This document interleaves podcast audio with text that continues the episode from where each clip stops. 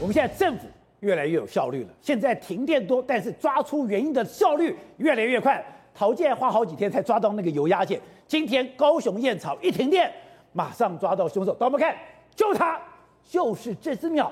搞得这个地方大停电，哎，这只鸟能不能喊冤？没办法喊冤嘛，它现在已经被电死了嘛。可我问一个很简单的观众朋友，你有没有想想看，我们出去有没有看到外面的这个高压电线停一整排的鸟？有啊，有嘛。你这个电线只要不破裂，鸟是可以停的嘛。你除非鸟不要白目踩两条电线导电，否则鸟怎么停在电线是没事的。可是现在状况是这样的，因为高雄燕巢两千多户停电嘛，他说到底发生什么事情？难道你的这个设备又出问题吗？就能换一个鸟尸体在那边嘛？可是人。人家就问，不是啊，我常常看到鸟啊，鸟不太可能会造成这个状况啊。结果呢，台电终于给出一个答案，他说鸟啊触碰到这个绝缘爱子，所以被停电。他们专门讲大家听不懂的术语，什么叫绝缘爱子？所以台湾的动物很厉害，台湾的白鼻心，台湾的仓鼠，台湾的蛇，现在连台湾的鸟。都可以造成断电了。对，那好，当然它这基本概念先厘清。鸟站在电线上是没事，我们每天注意看到鸟都在电线上。第二件事情是台电说是碰到这个绝缘爱子，所以导致这个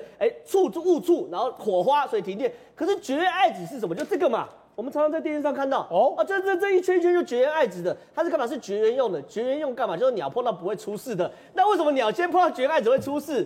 破了吧，就是说你这个东西没有维护好嘛。那个我也知道台电是很辛苦的，可是呢，王美花现在也太扯吧。她说现在这个乡下地方有鸟、有松鼠、有猴子、有蛇，碰到相关设备都有可能会坏掉。乡下地方有鸟、有松鼠、有猴子、有蛇，就很容易到断电。那难道就是这样？反正他已经确定好，下次的凶手就是要怪给松鼠，再怪给猴子、怪蛇嘛。另外一讲说，今天桃园机场那个尤家姐，大家觉得不可能，没有哦。